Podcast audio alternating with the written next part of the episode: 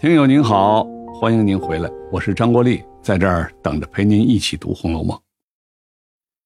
这一回啊，王熙凤的女儿生了病，刘姥姥提醒她查一查岁书本子，这孩子啊有可能是撞课了。那岁书本子是什么东西呢？岁书本子旧时候是一种讲迷信的书，书上按日期写着人生病了。有可能碰到了邪魔外祟的神明，然后说明怎么来化解。下面提到的《玉匣记》就是这样的书。撞客呢，则是说撞见死人的灵魂或邪气，导致昏迷、神志不清、言语错乱、发烧、发热等等。王熙凤按照刘姥姥的指点祭拜了神灵。女儿的症状居然有所缓解，这一下子，凤姐觉得刘姥姥这人有两下子。正好女儿还没起名字呢，她就请刘姥姥给孩子取个名儿。刘姥姥就问：“这孩子哪一天出生的呀？”王熙凤说是七月初七这天生的。刘姥姥说：“那就叫她巧姐吧，这叫以毒攻毒。”我们知道啊，农历七月初七就是七夕，大家都知道牛郎织女相会的日子。现在啊，慢慢快变成中国的情人节了。其实它有另外一个名字，叫乞巧节，乞求的乞，灵巧的巧。过去在这一天的晚上，年轻的孩子会在桌子上摆好瓜果、鲜花等贡品。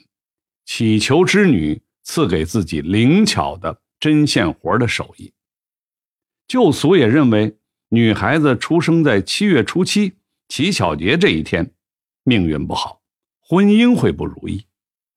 所以呀，刘姥姥就故意让生在这一天的王熙凤的女儿叫巧姐儿，不但不避讳这个生日，还非得用上“巧”这个字。所以她说这叫以毒攻毒。刘姥姥走了以后，那边贾母又生病了。贾府的人请王太医进来看病。王太医进去的时候，看到有五六个老嬷嬷燕翅摆在贾母的床两边。哎，燕翅什么意思呢？一群大雁飞行的时候，要么是一字形，要么呢是人字形，排列的十分有序。在这儿呢。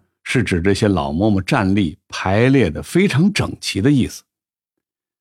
贾母这边看完了病，宝玉、宝钗等人要帮惜春准备画大观园的图。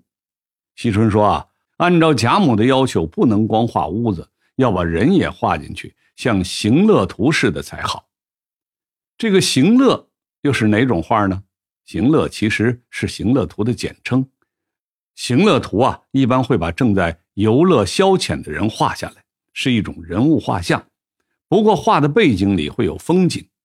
这些年网上流传很多清代雍正皇帝的行乐图，就是雍正皇帝在游玩、打猎、吃饭时候的画像。